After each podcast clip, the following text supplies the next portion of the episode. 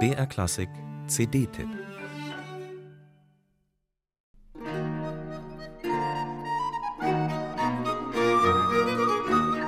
Wer die virtuellen wie realen CD-Regale in der alten Musikecke nach Neueinspielungen von Komponistinnen durchsucht, bleibt ernüchtert zurück.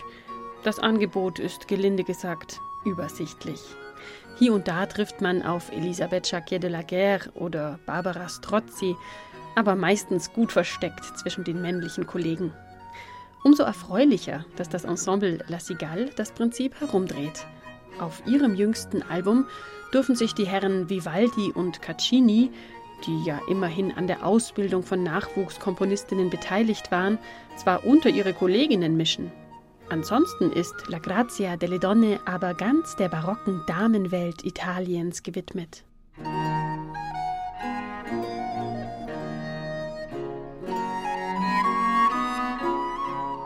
Da wäre zum Beispiel Isabella Leonarda, 1620 in Novara geboren. Sie gilt als die erste Frau, die Instrumentalmusik veröffentlicht hat. Oder Vittoria Aleotti, Ende des 16. Jahrhunderts geboren und von der Musikgeschichtsschreibung derart stiefmütterlich behandelt, dass sie lange Zeit für zwei verschiedene Frauen gehalten wurde.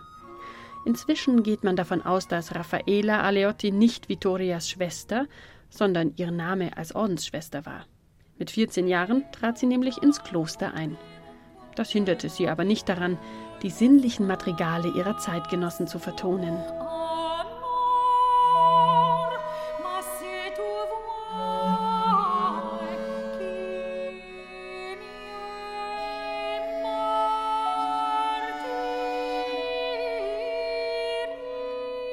Auch die vielleicht bekannteste Vertreterin der italienischen Barockmusik, Barbara Strozzi, ist vertreten.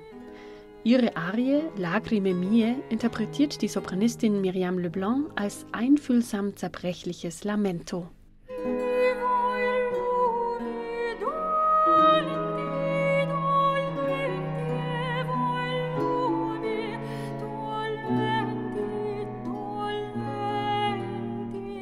Zusammen mit der Sopranistin Miriam Leblanc liefert das kanadische Ensemble La Cigale mit La Grazia delle Donne eine solide Einspielung bislang leider zu selten gehörter weiblicher Barockmusik. Von Frauen wird oft nur in den toten Winkeln der Geschichte erzählt, schreibt Madeleine Owen, die Leiterin des Ensembles, im Booklet. Wie sich auf dem neuen Album zeigt, lohnt es sich aber, in diese schlecht ausgeleuchteten Ecken der Musikgeschichte vorzustoßen. Und das regt hoffentlich zur Nachahmung an.